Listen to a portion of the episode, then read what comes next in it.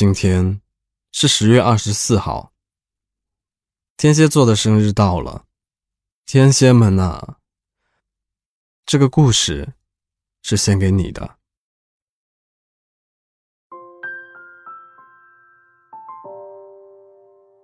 他有一颗白净饱满的脑门，额头的一大丛碎发野蛮生长，有时候扬到天上去，有时候也会怪异的塌在眉毛上。她叫小杰，天蝎座女生。她昂着头，神情无辜的时候，看起来就像一张白纸，一张藏了故事的白纸。小杰有许许多多奇奇怪怪的认定，比如，他的包里只装着白巧克力，在低血糖发作的时候，他就把这些巧克力通通吃光。他只放白色的，因为黑色和棕色的巧克力看起来像修道院的外墙，有些晦涩，而白色则显得无遮无挡。像赤裸裸的、发了狠的浪漫勾引，小杰就爱吃这一套。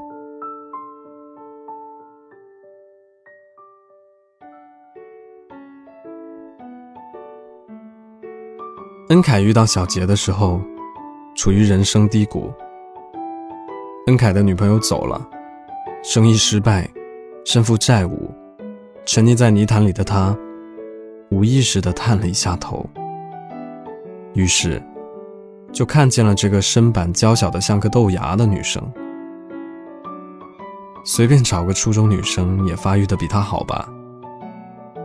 她浑身上下担得起丰满这个形容的，可能只有脚趾头了。可是，好可爱。恩凯先是被这样精致的外表治愈。后来觉得，这个女孩还能用一些莫名其妙的方式治愈自己。恩凯和小杰在城市的街道晃悠，小杰最喜欢让恩凯一起抬头看槐树。快看，这就是二零一五年早春的嫩绿了，啊，简直嫩的心尖尖都能温柔的掐出水来，有没有？到了夏末，绿色变得深沉。小杰也让恩凯抬头，快看，他们真的是一副深谙世事、宠辱不惊的样子呀。找不到路的时候，小杰会宠辱不惊的在槐树下掏出一样东西——指南针，接着努力的演绎着极地生存。走啊走啊走啊，我们要跟着北方走，北方有光。恩凯背靠槐树，常常被抖机灵的小杰。笑得差点背过气。他发现，认为自己无所不能的小杰，其实看不太懂导航，也不懂看指南针。到了最后关头，都是恩凯在领路。恩凯领着小杰去听相声，坐在他的身后，看到开心的时候。恩凯大笑，他很久很久没有像今天这么笑了。气息吹到小杰的脖颈里，又暖又痒。小杰转身盯了恩凯一眼，恩凯知道小杰又听不惯相声了，立刻笑停。那好吧，走了。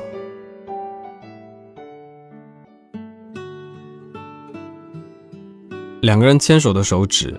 天天缠在一起，相互摩挲指肚上的纹理。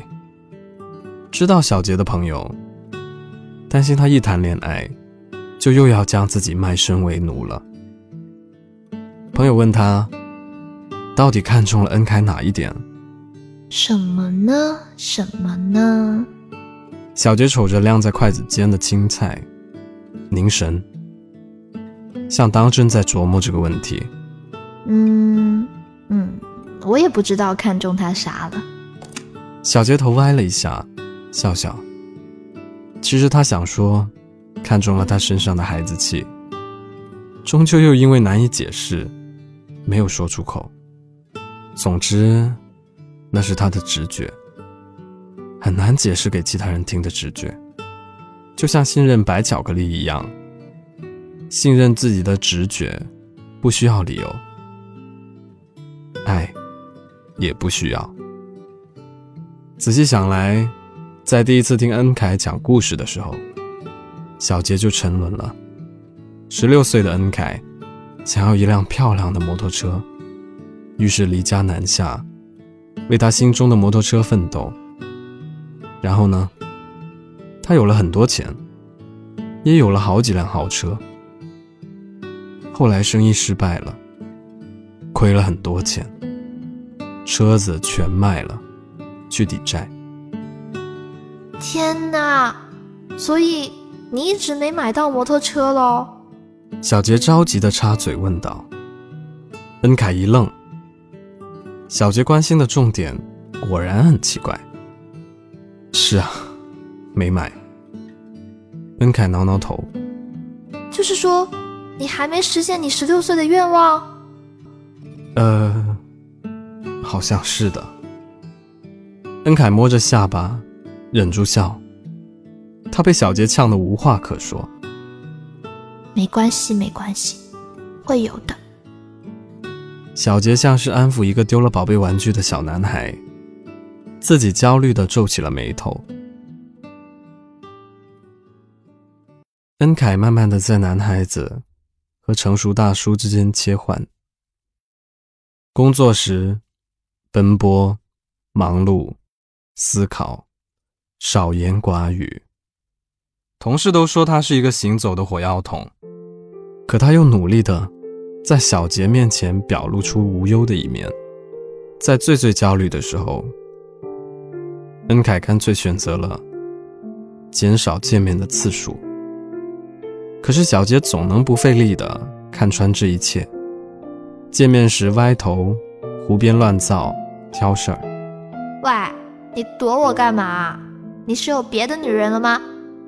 他在某一晚偷了恩凯的酒。把生活中所有的委屈凑起来，发现哭不出来，酒量颇差，不能体会醉是什么感觉。于是学着电视剧里面的女生，撂下狠话，摔门而出。恩凯追出门后，把他抬了回来。面对小杰的沉默，他又陷入了一种终极的恐惧。他恐惧自己的疲惫。和无能会让小杰理想的生活出现破裂。承认自己被打倒是一件很难的事情，承认自己无法给小杰幸福是一件很难受的事情。任凯在抽出于理想和现实的瞬间，终于认怂。小杰，去过你想要的生活吧。目前的我无法给你许多。信息发出之后，小杰第二天就收拾好行囊了。小杰在最无助的时候，就会回归超幼稚状态。我不要跟他待在同一个城市了。犹疑、挣扎、彷徨，让他在离开的路上不停的反思：通往自己内心的大门到底在哪？他一定很小，很小。搞不好还会有门禁，还会神经质的现实开放。可是这个世界能让蝎子放弃的，只有一个理由，那就是对爱本身的绝望。爱若不死，总有办法继续。小杰还在找对策，他在机场咖啡店里喝完了一大杯美式咖啡，头脑瞬间清醒。这是克服自己占有欲的问题罢了，不就是不再要求呵护备至的那种爱吗？我可以做到呀。小杰像什么事情都没有发生过一样，又打车回去了。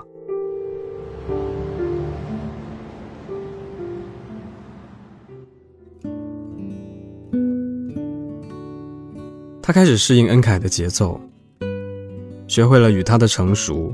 和困顿相处。朋友都不相信，恋爱后的她竟然会像一只温良的小动物，安静地陪在男朋友身边。有一次，加班后的恩凯正在喝汤，一口气喝了一大碗，抬头对厨房喊道：“呀，厨艺终于进步了！”真的吗？他举着锅铲从厨房跑出来，喜形于色，又突然警觉地说：“别动！”怎么了？恩凯不敢动，认真地盯着他手里的锅铲。小杰跳跃着过去，抱着恩凯的脑袋：“别动，别动，别动，别动！有一根白头发晃了我的眼。哎，你不要动，我一定要找出来。”白发是拔下来了，一起被扯下来的还有两根黑发。恩凯疼得直咧嘴：“你的手笨还是一点都没有长进啊！”恩凯抱住他的腰：“喂，你不要这么娇气吧？哎，我再找找，可能还有。”小杰挽起袖子，做事要大干一场。不行，求你了，放过我的白发吧。恩凯连同他双臂一起抱住，小杰挣扎了半天，越挣扎越紧，然后他就不动了。恩凯靠着小杰，异常温柔地说：“小杰，请问你的锅里在煮什么？糊了！”小杰一秒就尖叫起来，做事弹开了。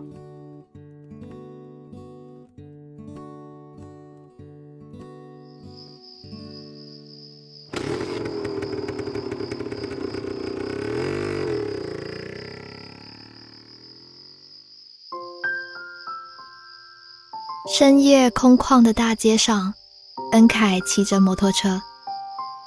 今天离他独自南下的那一天，已经十多年了。恩凯的生日，小杰送了他一辆摩托车。小杰坐在他的身后，在猛风中抱住他的腰。后视镜里，他好像看见当年那个十六岁的少年，历经艰难与风霜。一颦一笑中，仍是一个少年的模样。那就是他在他眼里的样子。他不会告诉任何人。他忍不住笑着去啃恩凯的后背。要说天蝎在爱里有什么秘诀，那便是无厘头的笃定。第一眼看见恩凯，小杰说不清是什么感觉，但总觉得。他和自己的命运有关系。是啊，生于深秋的蝎子，熟悉一切蛰伏的规则。小杰知道，在静默中等待的那些时候，最是清醒，也最能说服自己，什么是爱，什么不是爱。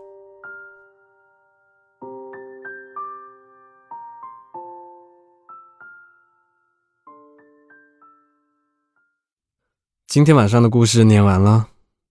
神秘莫测的天蝎，单凭表象是看不出他藏着什么样的乾坤。他就像一头藏匿在沙漠里的蝎子，性情冷酷，又善于伪装。你常常会因为他的自编、自导、自演而摸不着头脑。但这样奇怪的方式。还不是他渴望摆脱无聊。对于情感，极端的占有欲是天蝎最为致命的弱点。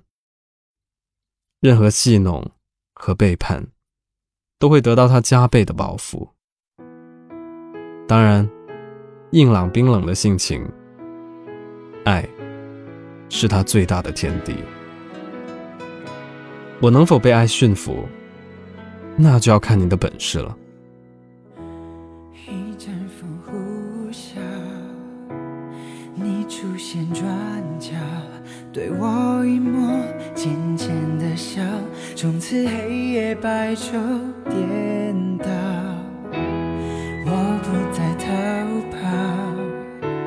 接受这莫名其妙的感觉来到，调整我的步调，心开始燃烧。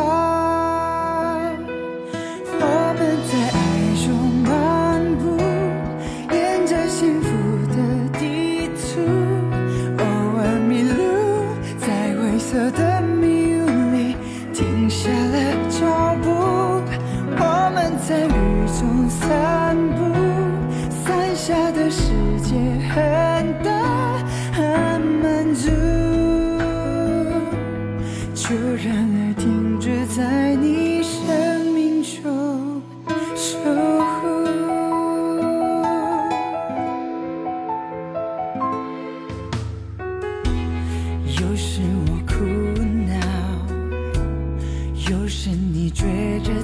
就，习惯彼此吵吵闹闹，拥抱后就忘了计较。天才刚破晓，爱降落的刚刚好，为自己祈祷，成为你的依靠，幸福的解药。